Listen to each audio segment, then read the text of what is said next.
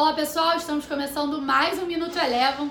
Hoje, 28 de maio de 2021, dia de renovação de máxima histórica aqui no Brasil.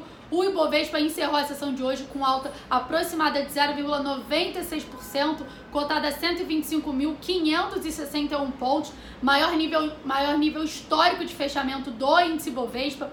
No acumulado dessa semana teve alta de 2,42% e caminha para encerrar o mês de maio com uma alta superior a 5%. Lembrando que a gente ainda tem um pregão da segunda-feira para fechar o mês de maio. O destaque de alta hoje aqui no Brasil ficou por conta das ações da Petrobras. Petrobras ON teve alta aproximada de 5,8% e a PN subiu aproximadamente 4,2% após o JP Morgan elevar a recomendação da companhia.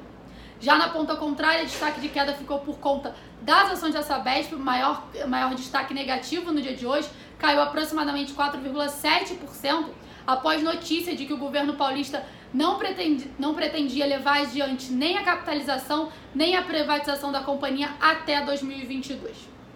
Passando para as bolsas no cenário internacional, também dia positivo por lá. As bolsas norte-americanas encerraram a sessão de hoje em alta antes do feriado que acontece na próxima segunda-feira. O S&P 500 encerrou a sessão de hoje com uma leve alta de 0,08%.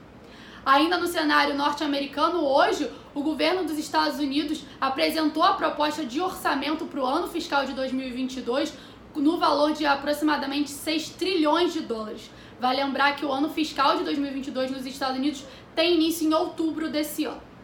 Passando agora para o dólar, com o otimismo local e com a pressão técnica para a formação da Petax por conta do feriado na próxima segunda-feira nos Estados Unidos, o real foi uma das moedas emergentes que mais se valorizou no dia de hoje. Por aqui, o dólar encerrou com queda de 0,8%, cotada a R$ 5,21. É, vale lembrar também que além de segunda-feira que vem ser feriado nos Estados Unidos, então dia 31 de maio a gente não tem pregão nos Estados Unidos. Na próxima quinta-feira, dia 3 de junho, é feriado aqui no Brasil e a, e a gente também não vai ter pregão. Então, só para ficar esperto que próxima segunda-feira é feriado nos Estados Unidos e próxima quinta-feira feriado aqui no Brasil.